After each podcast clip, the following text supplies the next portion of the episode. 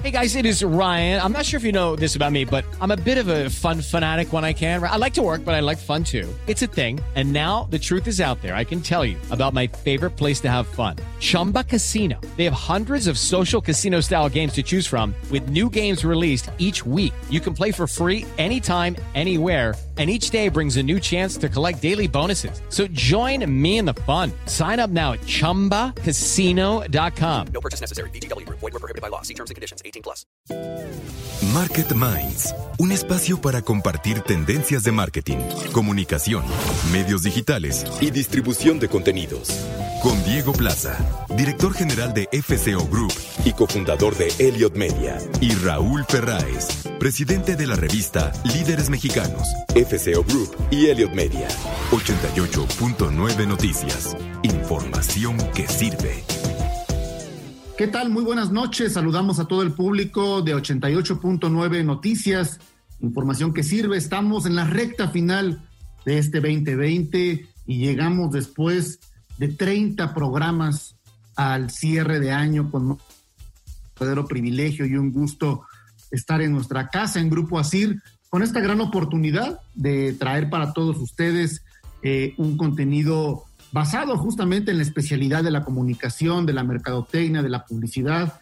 Y bueno, pues estamos justamente en la antesala de lo que debiera ser un cierre de año en el que dejemos atrás muchas prácticas y tengamos la motivación justamente para una nueva visión y un nuevo enfoque. Querido Raúl, ¿cómo te encuentras? Muy buenas noches. Hola Diego, pues contento de que esté terminando este año, de haber iniciado en el 2020 el proyecto de Market Minds, primero en el podcast y, ahora en eh, ASIR, en el 88.9 y, y, bueno, como todo Diego, pues eh, los inicios siempre son procesos de, de aprendizaje, de adaptación, de entender las cosas. Creo que no sé qué opinas, pero estaría muy padre que, que, nuestra audiencia nos escribiera para el año que entra qué se les antoja que hagamos diferente, qué temas les gustaría que tratáramos.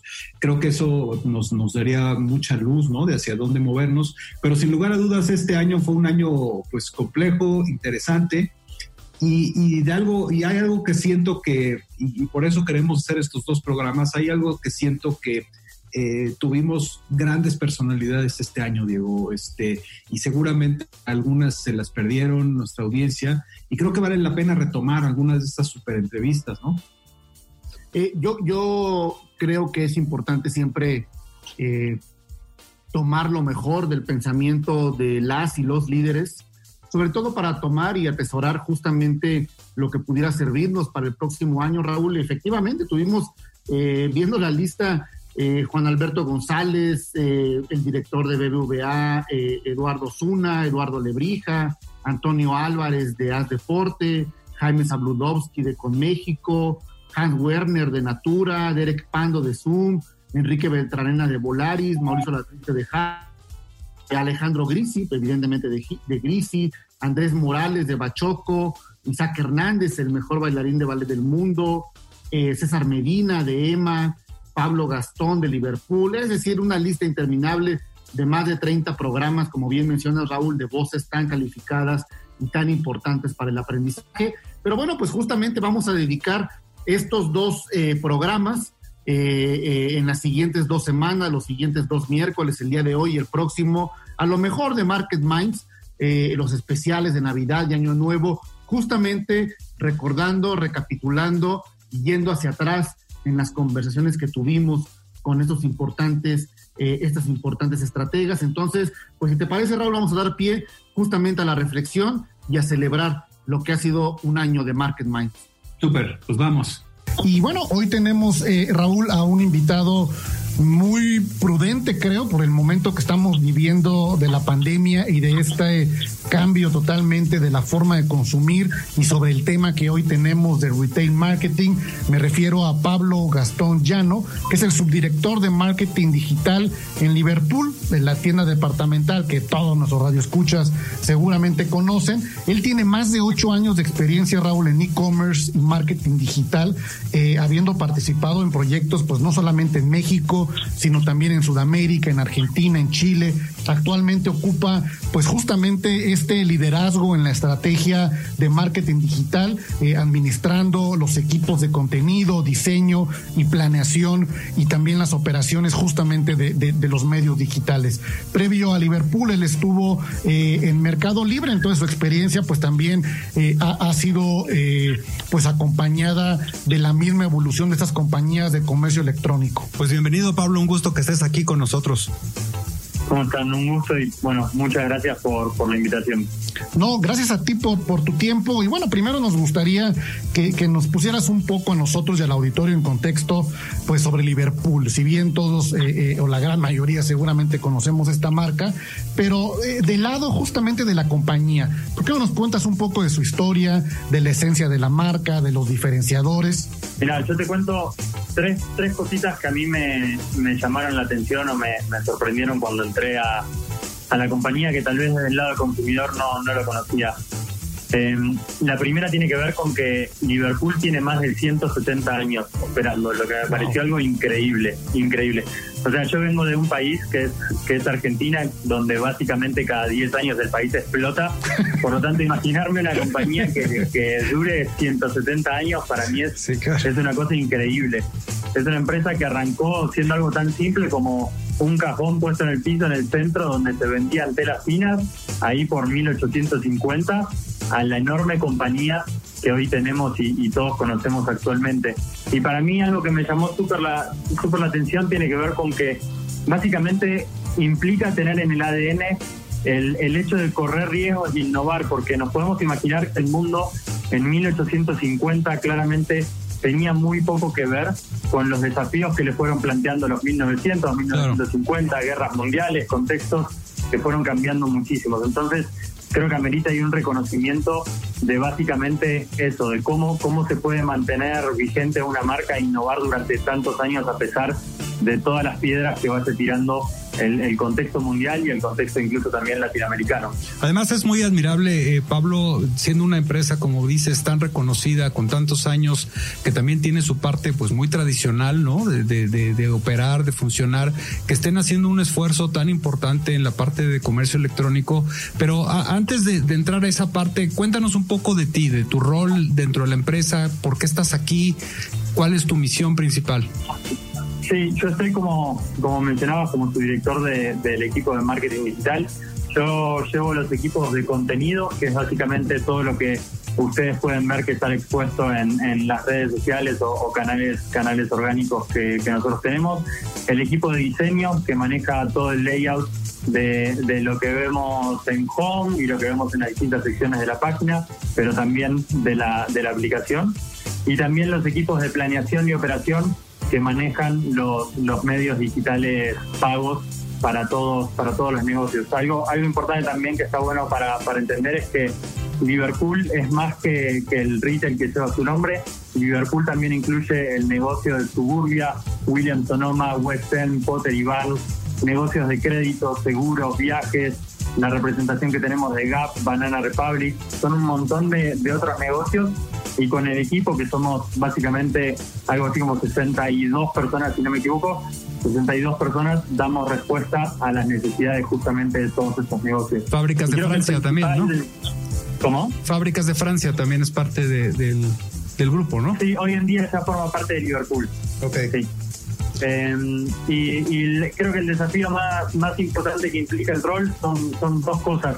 La primera tiene que ver con el desafío clásico que creo que tenemos todos los que nos toca, los que nos toca manejar marketing en retail, que es cómo alineamos o, dónde hacemos el parteaguas entre los objetivos de mediano y largo plazo con también el desafío de vender en el corto plazo, ¿no? Creo que eso es algo que nos toca un poquito todos en marketing. Y el segundo desafío importante es cómo podemos estar involucrados cada vez en mayor medida con herramientas tecnológicas que nos permitan aprovechar de mayor en mayor medida el equipo operativo que tenemos nosotros, como así también el conocimiento que tenemos de los usuarios para acercarles justamente la mejor experiencia posible.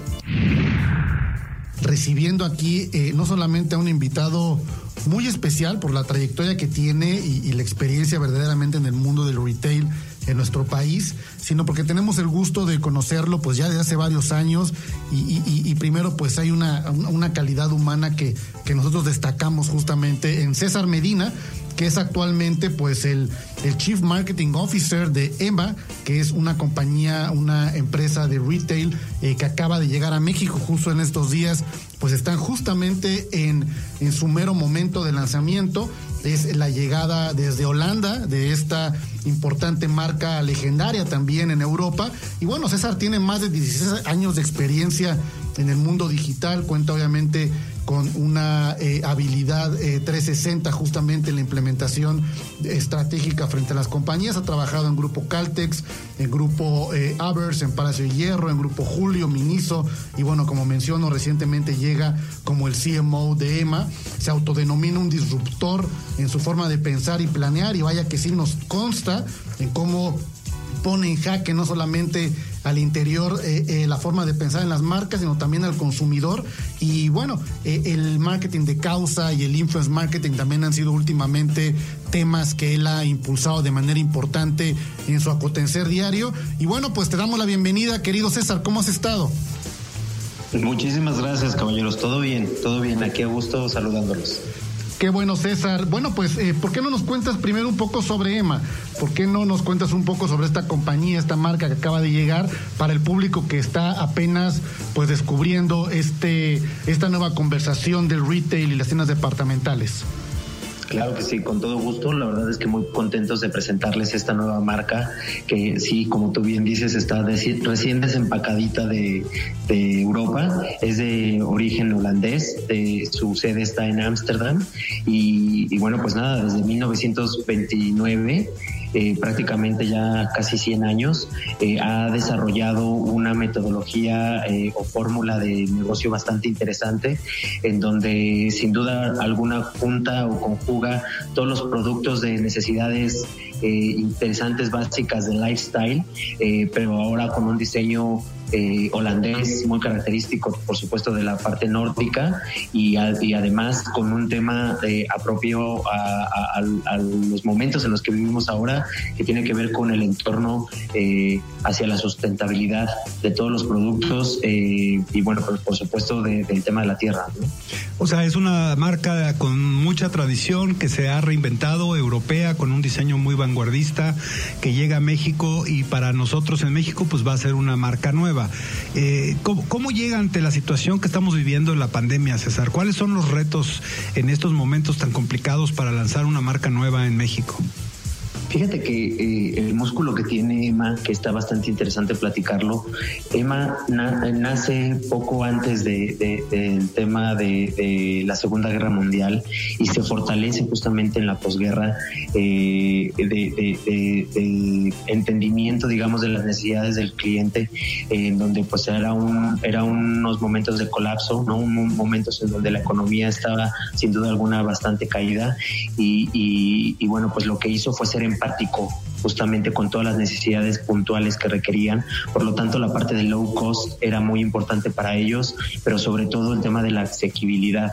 Entonces, el conocimiento de los europeos, ustedes lo saben, eh, ha sido bastante interesante para nosotros los latinoamericanos, porque sin duda alguna ellos saben muy bien cuáles son las, las cuestiones de tener y no tener. Y eso ayuda mucho en esta fórmula eh, eh, bastante, bastante desarrollada del producto de EMA, porque viene con, con los productos productos verdaderamente necesarios a los precios verdaderamente eh, eh, competitivos, pero ahora además te digo con, un tema de valor agregado bastante fuerte que es eh, el, ser consciente con el entorno y amigable con el entorno en que vivimos. ¿no? Qué, buen análisis. Esa parte que mencionas de, de cómo a veces uno no alcanza a tener la parte histórica ¿no? del lanzamiento de una marca y la coyuntura justamente en estos grandes momentos de la humanidad como el que tú mencionas, evidentemente donde se queda la esencia totalmente de la marca para resolver algo que en ese momento pues estaba siendo crucial para el mundo y así tan crucial para el mundo y ahorita que Raúl hablaba de la pandemia, llega Emma a México sin poder abrir inmediatamente una tienda física Entonces, ¿cuál es el reto del e-commerce? Evidentemente, de, de, de, abrir, de iniciar, evidentemente, a, una aceleración digital súper obligada. ¿Y cómo es realmente eh, eh, eh, un reto que tienes tú frente a tus manos, César? Sí, eh, efectivamente el tema justo es que su músculo, el músculo de toma de decisiones de este tipo de empresas es bastante ágil, ¿no? Y efectivamente nosotros hubiéramos querido aperturar eh, las tiendas físicas primero antes del e-commerce, pero bueno, because, because la situación que estamos viviendo, eh, cambiamos radicalmente la estrategia y, e iniciamos obviamente con la parte de e-com como la primera en dar a conocernos.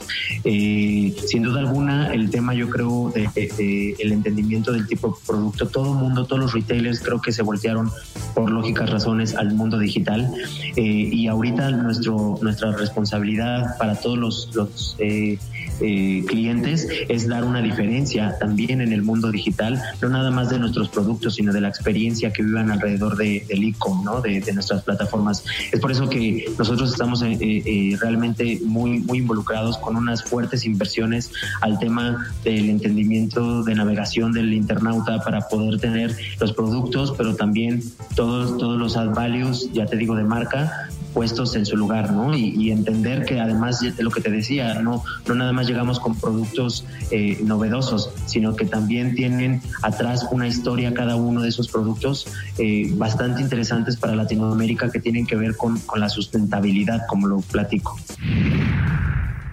Vamos ahora al reporte de tráfico y clima, como cada 15 minutos, aquí en 88.9 Noticias. Recuerden que estamos en el especial de fin de año de Market Minds, con lo mejor de las entrevistas que tuvimos eh, a lo largo de cada semana. Vamos al reporte y regresamos. Market Minds con Diego Plaza y Raúl Ferráez. Un espacio para compartir tendencias de marketing. 88.9 Noticias. Información que sirve. Pues aquí estamos de regreso, Diego Plaza y un servidor en lo mejor de este año de Market Minds. Continuamos. Derek Pando, que es el director de marketing internacional y de socios en Zoom, eh, esta compañía que se ha convertido pues evidentemente en nuestro medio de comunicación y supervivencia en el presente. Eh, él, Derek Pando, pues lidera un equipo de talentos de más de 14 especialistas en marketing, responsables del marketing internacional y de los socios evidentemente estratégicos del canal. Ha realizado varios proyectos para el equipo ejecutivo de la compañía y bueno, poco conocemos en este momento de Zoom, de dónde nació, dónde comenzó y por eso es un gusto platicar contigo, Derek, esta noche. Bueno, es, es un placer, gracias por la oportunidad de estar con ustedes hoy. Pues Derek, es, es un gusto verte. Estás en California tú, en la cuna de la tecnología, de la innovación, del entrepreneur. Y, sí, bueno, eh, eh, estaba, pero acabo de moverme a North Carolina. Yo ah. soy una de esas personas que con todos los cambios de la pandemia ya me moví a otro estado. Cuéntanos, Derek, la historia de Zoom en, en, breves eh, palabras. ¿Cómo, ¿Cómo, nació? ¿A quién se le ocurrió? Y, y, cómo es que hoy existe Zoom? bueno, eh, eh, empezó con ah, nuestro CEO Eric Yuan. Él, fue uno de los primeros ingenieros de WebEx y ah, con tiempo él se dio cuenta de que, que, necesitaba una plataforma diferente para comunicar, una plataforma moderna y quería hacerlo en, en, WebEx con Cisco, pero ah, no le dejaron eh, y les dijeron que no podía construirlo en la forma que lo, lo que él quería entonces él uh, se empezó Zoom, empezó otra compañía para tener una plataforma moderna de, comunicación. ¿En qué año comenzó Operaciones Zoom, Derek? 2011. 2011, estamos hablando eh, de una compañía pues evidentemente muy joven y, alineado a, quizá este obstáculo que tuvo en Webex y cómo eso se convirtió en una oportunidad. Pero Zoom existía ya antes de la pandemia y hay que decirlo al público porque quizá mucho el público piensa que es totalmente nuevo. ¿Qué, es lo que ya habían visto ustedes en el futuro? ¿Por, ¿Por qué haber lanzado Zoom hace ya varios años? ¿Qué anticipaban que iba a pasar eh, en la comunicación de las personas en el mundo? Bueno, vimos algunas cosas. La primera es, que con esas plataformas, ya había muchas plataformas de conferencia de video, la mayoría eran difíciles de usar y a, veces no muy confiable. Ah, entonces, cuando Eric hizo Zoom, eso fue la meta. Yo quería hacer una, una plataforma uh, que hiciera uh, muy, muy feliz a los usuarios, que era muy uh, confiable, fácil de usar y innovadora. Y, y, eso es lo que hizo. Y por eso que aún en un, un mercado con mucha competencia empezamos a crecer muchísimo, aún antes de la pandemia.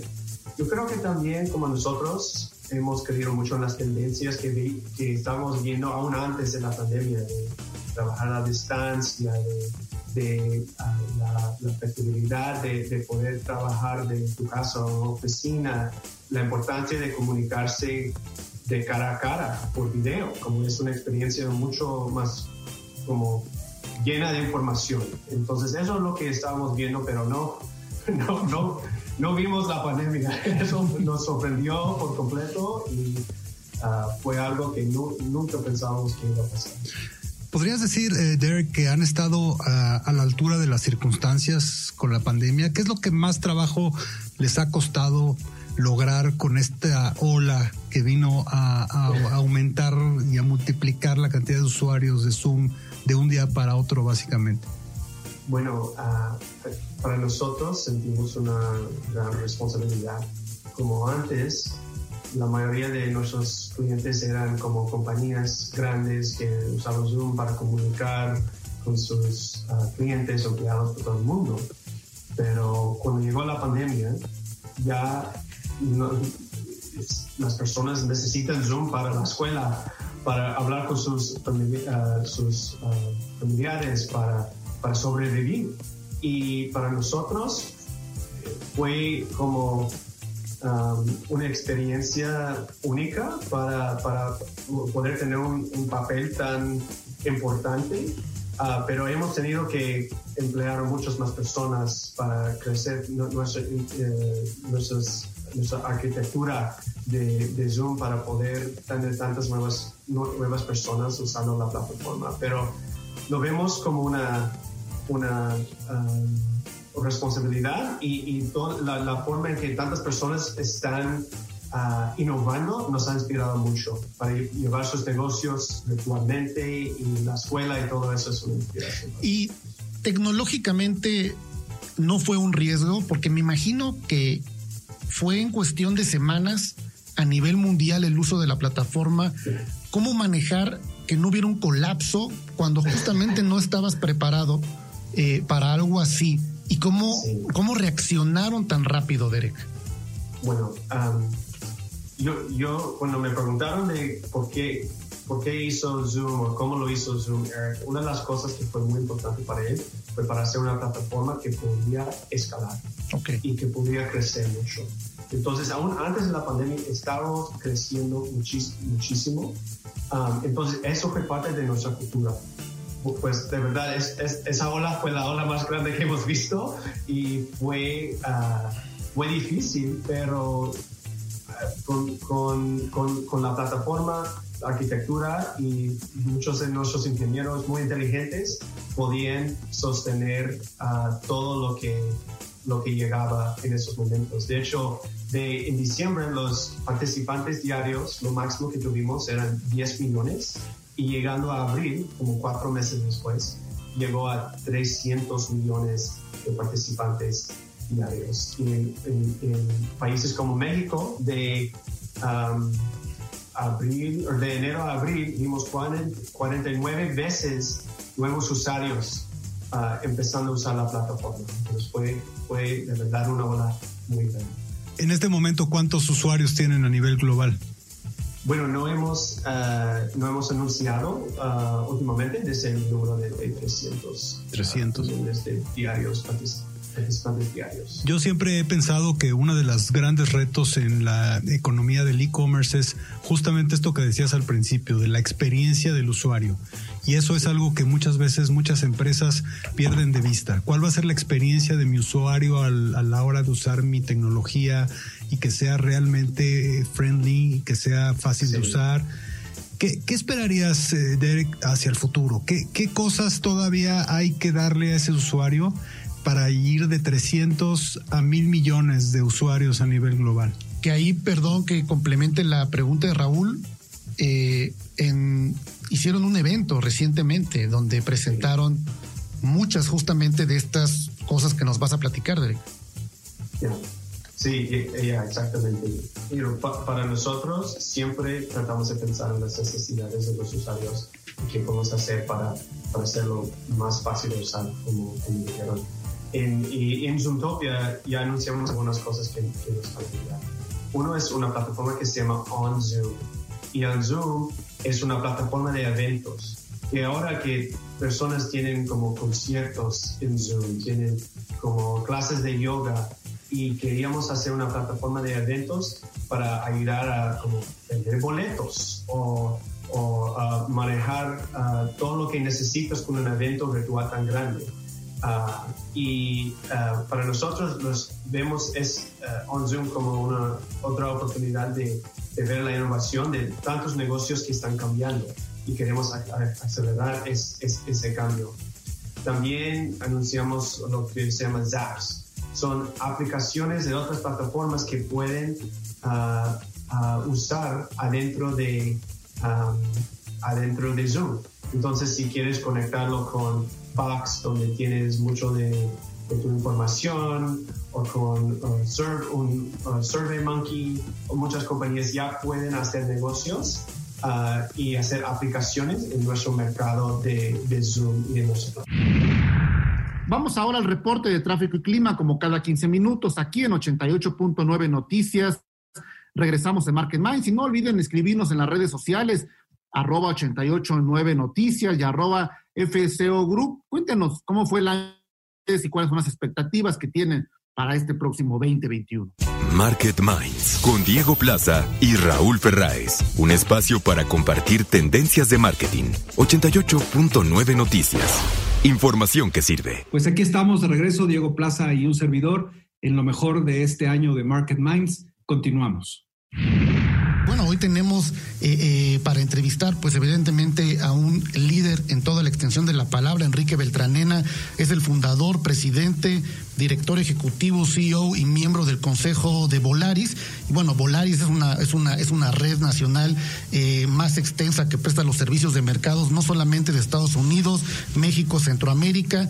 Desde marzo de 2006 también tenemos el gusto de conocer a Enrique. Y bueno, pues Enrique, ¿cómo te encuentras esta noche? Muy bien, gracias. Aquí trabajando muy fuerte en la reactivación, trabajando de la mano con nuestros estados y trabajando lo mejor que podamos desde nuestras plataformas digitales. Antes de hacerte la primera pregunta, Enrique, quiero agradecerte tu participación en Espacio 301 que hemos hecho en la revista Líderes Mexicanos. Estamos muy contentos, hemos tenido, como, como dice nuestro eslogan, el mensaje de líderes más grande de la nación y sin lugar a dudas tu, tu participación fue fundamental. Muchas gracias. Muchísimas gracias a ustedes y verdaderamente felicitaciones por la iniciativa. Yo opino, Enrique, que a los eh, ciudadanos del mundo, no solo los mexicanos, eso de que nos hayan dejado sin viajar es terrible, porque veíamos venir ya desde hacía varios meses una tendencia, no meses, desde hace años, una tendencia, sobre todo en las generaciones más jóvenes, de, del tema de las experiencias, de lo que significa viajar, de lo que significa conocer, de lo que significa ir al mundo y, lograr esas experiencias con amigos para eh, generar contenidos para redes sociales. Eh, ¿Tú cuál es tu previsión? ¿Vamos a regresar a lo que y seguiremos creciendo o este golpe de la pandemia va a ser algo que no nos vamos a poder recuperar?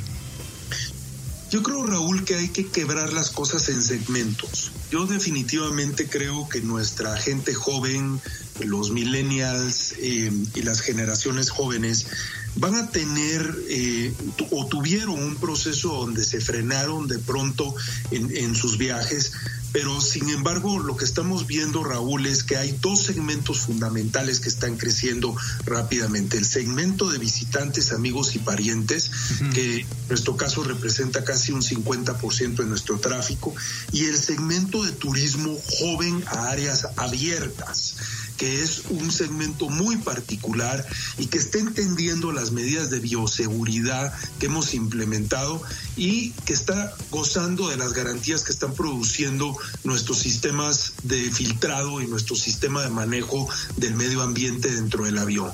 Cuando tú miras esos dos segmentos, la recuperación es por mucho más acelerada que otros segmentos como los segmentos corporativos de viajes y dentro de estos dos segmentos hay un pequeño, yo diría un nicho dentro de esos segmentos, que son las pequeñas y medianas empresas que tienen que salir adelante a promover sus productos. Hablas de los segmentos eh, jóvenes y, y yo siempre he visto a la marca Volaris con una disrupción en la comunicación y una disrupción también siempre en, en, el concepto mismo. ¿Qué está haciendo diferente hoy Volaris para reinventar también la experiencia de viaje y sobre todo para una generación joven que, que ya no es tan lineal quizá con lo que conocíamos antes, Enrique?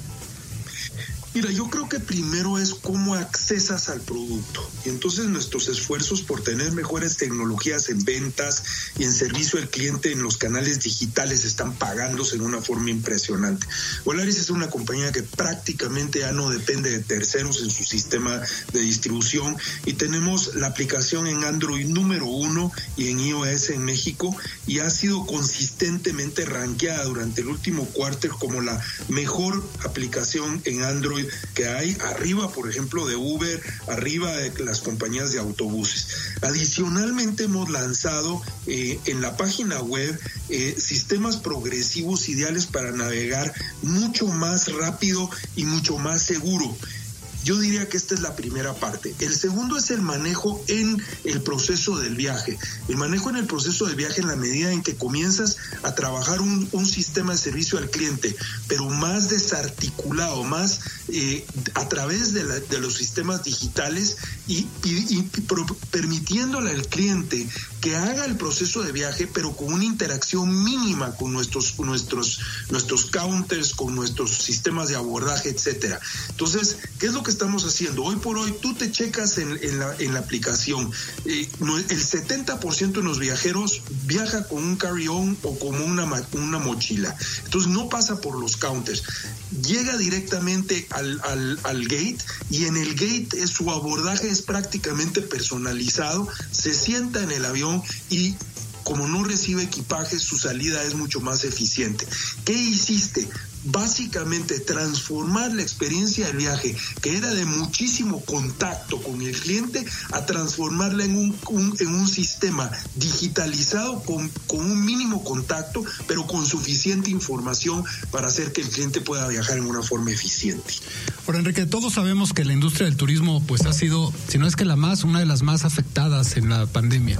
Eh, ¿A qué le estás apostando como línea aérea para salir adelante en términos de estrategia de comercio? Y de estrategia de promoción de la aerolínea? Definitivamente los sistemas digitales, definitivamente la comunicación a través de los sistemas digitales, pero yo te diría también, Raúl, somos una aerolínea con un segmento de tráfico muy diferente, un segmento de visitantes, amigos y parientes y un segmento de turismo que ya lo expliqué. El tercer elemento yo te diría es apostarle muchísimo al switch de los pasajeros que utilizan los autobuses en México al sistema aéreo. Nosotros somos una compañía, sabes que, que, ese segmento es de más de 3 mil millones de pasajeros al año. Somos una compañía que está eficientemente atacando ese mercado en segmentos arriba de 6 horas y en los últimos tres meses hemos logrado una transferencia de pasajeros de los autobuses a nuestro sistema de viaje por por, avión que lo hace más corto, más eficiente y que nos da un pool de, de, de, de, viajeros que no tenemos tradicionalmente y que sí están conscientes que el nivel de infección o el nivel de transmisión en un autobús que no tiene los sistemas de recirculación de aire y no tiene los sistemas de protección, que hay gente que sube y baja todo el tiempo, hace verdaderamente conscientes a nuestros clientes de que transferirse al avión en este momento es mucho más eficiente. La industria de la aviación, eh, yo, yo siempre he considerado que es eh, pues muy impresionante cuando, cuando conoces los números de cómo opera una compañía y en este caso de Volaris y nos has tú compartido en otras ocasiones y la gente a veces no dimensiona todo lo que hay atrás cuando uno está finalmente arriba del avión. ¿De qué tamaño es Volaris, Enrique?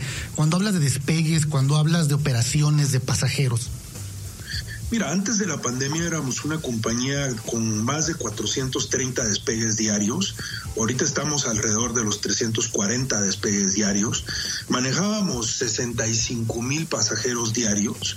Eh, este, el año pasado manejamos 22 millones de pasajeros y eh, te diría que, que, dentro de esta dentro de esta diversidad eh, regreso de nuevo al tema de, cómo se comunica y cómo se comparta ese, cómo se comporta ese pasajero con Volaris. Tenemos, por ejemplo, una mayoría de mujeres a bordo. Eh, ¿Por qué? Pues porque somos una aerolínea donde el decision maker es básicamente la mujer. Eh, tenemos una aerolínea que es básicamente el transporte de arriba de 800 mil pequeñas y medianas empresas en el sistema. Eh, tenemos una aerolínea donde te comunicas principalmente en, eh, por los medios digitales. Eh, nuestra transacción es 99.8% a través de tarjetas de crédito y, sin embargo con, con, el segmento que manejamos tenemos un, un, un manejo de esa tecnología a través de sus mismos visitantes era definitivo hablar con, con, el entrevistado del día de hoy, que es Jaime Zabludovsky, que él es el presidente ejecutivo de Conméxico, el Consejo Mexicano de la Industria de Productos de Consumo, que además es muy grande, muy poderoso, muy importante con México, porque agrupa a las 43 empresas de consumo pues más importantes en el país y que además eh, como, como noticia recientemente hubo cambios eh, al interior y bueno, hoy el presidente del Consejo es Mauricio García de Industria Salen, una compañía de Monterrey pues muy exitosa de marcas como Pinol, que seguramente todos quienes nos escuchan conocen. Pero bueno, para hablar justamente de, de, desde el lado de la industria de los productos de consumo, Jaime Sabludowski, muy buenas noches, ¿cómo te encuentras? Muy bien, muchas gracias. Encerrado, pero bien, gracias. Muy bien, Jaime. Pues, ¿por qué no empezamos eh, directo al tema, Jaime? El tema del etiquetado ha sido increíblemente controvertido. Fue una acción que traía esta nueva administración impulsada por el famoso doctor López Gatel. Y, bueno, pues eh, al final, pues como aplanadora, acabaron haciendo lo que querían. No se les no se escuchó a la industria. Eh, danos un, un overview de, del tema del etiquetado, por qué sucedió y, y cuál es y cómo ves la situación actual. Sí, Raúl, pues muchas gracias por el espacio. Efectivamente, el etiquetado es el tema que ha estado dominando eh, la conversación de la industria de productos de bienes de consumo. Este es un etiquetado que es obligatorio para todos los alimentos y bebidas no alcohólicas procesadas. Y este, en pocas palabras yo te podría decir que es una oportunidad perdida. Esta modificación de la norma 051 del etiquetado nutricional era una oportunidad para revisar la experiencia de México. México lleva 10 años tratando de tener un instrumento que le permita a los consumidores tener información para poder escoger los productos y sobre todo conformar una dieta correcta.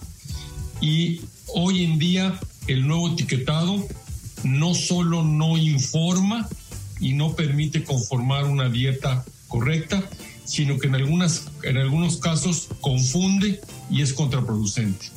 Eh, como tú bien dijiste, el sector privado participó, es la norma más consultada en la historia de México, se recibieron más de 5 mil comentarios y desafortunadamente la inmensa mayoría de esos comentarios no fueron tomados en cuenta y acabamos con una norma donde el gran perdedor es el consumidor. Tú dirías que, o bueno, porque al final terminó sucediendo, fue un proceso unilateral prácticamente entonces la decisión. Prácticamente sí se nos escuchó en algunas cosas, sí participamos en los mecanismos de consulta, pero los cambios que fueron incorporados de, de las recomendaciones del sector privado son realmente muy menores y muy marginales. El cuerpo de la norma era básicamente lo que presentó el gobierno de salida y es un etiquetado, como yo, yo lo dije, que no induce la reformulación, que no le permite a los consumidores distinguir entre porciones. eh, eh, se, se califica por igual a una pastilla de menta que tiene el medio, el medio por ciento de la recomendación de azúcar que una barra de chocolates de 200 o 300 gramos. Entonces el consumidor hoy va a estar más confundido. Hay, un, hay una connotación muy especial que tiene este etiquetado. Este etiquetado puede tener, un producto puede tener hasta cinco hexágonos y luego dos leyendas precautorias de cafeína y edulcorantes. En las presentaciones pequeñas donde no caben los sellos, van, ya tienen o un sello que dice un número 2 o un número 3 que no te dice a qué corresponde eso. Yo creo que es un gran retroceso con respecto a lo que tenía México y es una gran oportunidad perdida para mejorar lo que teníamos, que por supuesto tenía áreas de oportunidad para ser corregido. Ahora, Jaime, eh, hay una estigmatización y, una realidad también a nivel global, no, solo en México, de los temas del hábito de, del consumo de calorías, del hábito de consumo alimenticio de, la, de las poblaciones, ¿no? México tenemos eh, un grave problema de sobrepeso, sobre todo entre los niños. Eh, yo siempre he pensado que, que nos falta justamente educar mejor a, nuestras, a nuestra población para aprender a comer mejor, pero se se ha estigmatizado a la industria como los causantes de estos problemas. Eh, ¿Tú cómo ves, cómo ve la industria esto? Mira, yo creo, Raúl, que como lo hemos platicado del pasado, yo creo que la industria y probablemente todos los que participamos en estos temas coincidimos en, en la gravedad de la epidemia de enfermedades no transmisibles como es la obesidad, el sobrepeso, eh, y luego las enfermedades asociadas a esto, como son la diabetes, la hipertensión, y claramente es un tema muy delicado y muy urgente. Sin embargo, pretender que hay una bala de plata o una varita mágica para culpar a un solo sector, a alguna causa, yo creo que ahí es donde empezamos a tener opiniones muy diferentes. Como lo hemos platicado eh, muchas veces y suena eh, suena relativamente fácil eh, diagnosticarlo, pero suele muy complicado eh, enfrentarlo y resolverlo. el tema del sobrepeso es que mm, como consumidores estamos ingestando más calorías de las que gastamos. Es una ecuación energética. Y hay que incidir en los dos lados de la ecuación. Hay que reducir la ingesta calórica de la población mexicana y por otra parte hay que subir la actividad física para gastar más calorías. Pero para eso se requiere que el etiquetado, que puede ser un instrumento útil, pero que por supuesto solito no va a poder resolver el problema, eh, implica que el consumidor debe saber que cuando compra una golosina o cuando compra un jugo o cuando compra este, un pastelillo, pueda ver cuántas calorías tiene ese producto en individual. Y ese etiquetado que tenemos ahora a partir del 1 de octubre no te permite eso. Lo único que puedes ver es que dice exceso en calorías, pero no dice cuántas calorías tiene. Vamos ahora al reporte de tráfico y clima, como cada 15 minutos, aquí en 88.9 Noticias. Regresamos en Market Minds y no olviden escribirnos en las redes sociales, arroba 889 Noticias y arroba FSO Group. Cuéntenos cómo fue el año y cuáles son las expectativas que tienen para este próximo 2021. Market Minds con Diego Plaza y Raúl Ferráez. Un espacio para compartir tendencias de marketing. 88.9 Noticias.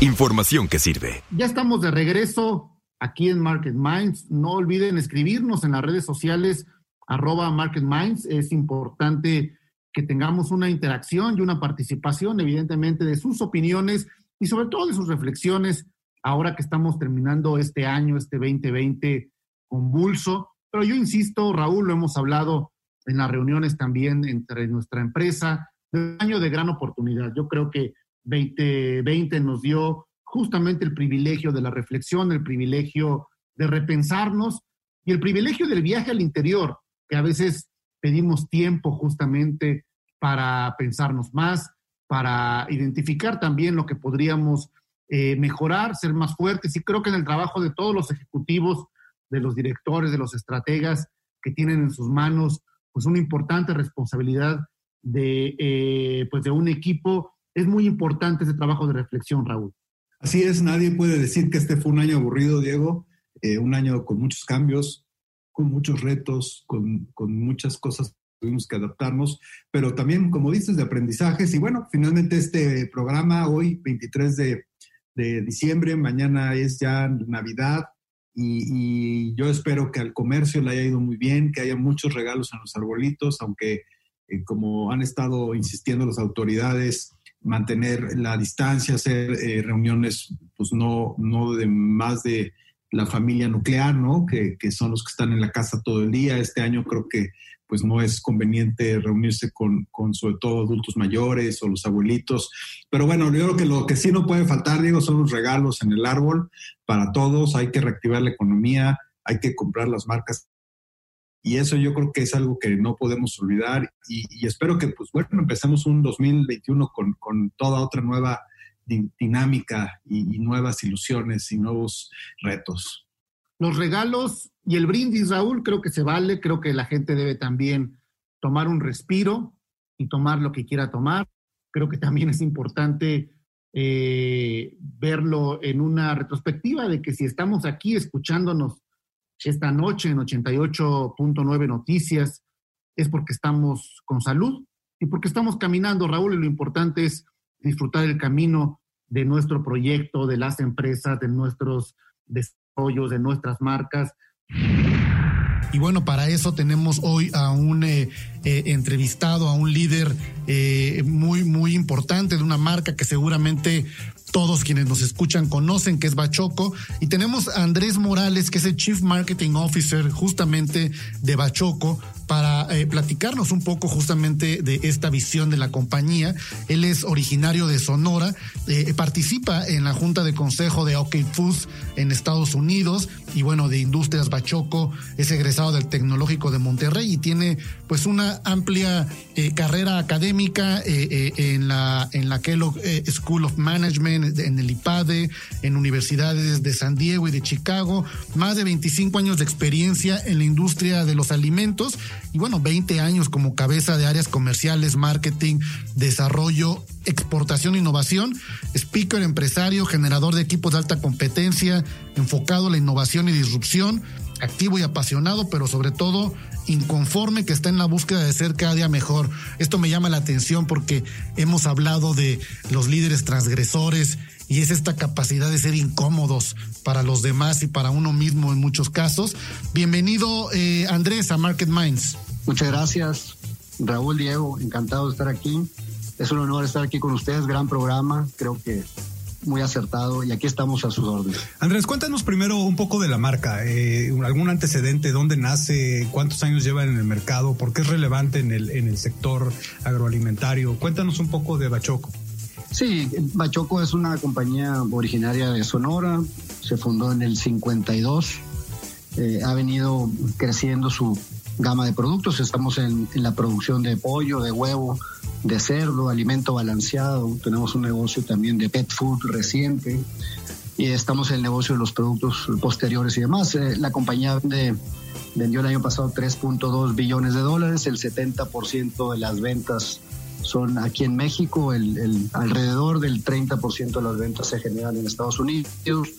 Una compañía que adquirimos eh, en el 2011 llamada OK Foods y que está muy enfocada al food service en Estados Unidos. Somos una compañía de 26 mil empleados, estamos, somos públicas, somos una compañía pública y estamos en la bolsa desde los 90, estamos cotizando en la bolsa y y bueno, pues Bachoco ha venido evolucionando, creciendo, es una marca muy querida, muy este, cercana del consumidor, eh, con, fuerte arraigo, eh, el, con un top of mind muy fuerte, de cerca del 80%, y, y pues, pues muy posicionada, muy querida, y eh, por muchas razones. La gente cree que solamente es por una campaña de comunicación, pero hay muchísimos otros factores por la cual Bachoco es lo que, lo que hoy es. Te, iba, te iba a preguntar justamente sobre, sobre esta publicidad que se ha hecho de la publicidad, ¿no? Y cómo la campaña o las campañas la comunicación que han hecho ustedes en los últimos años,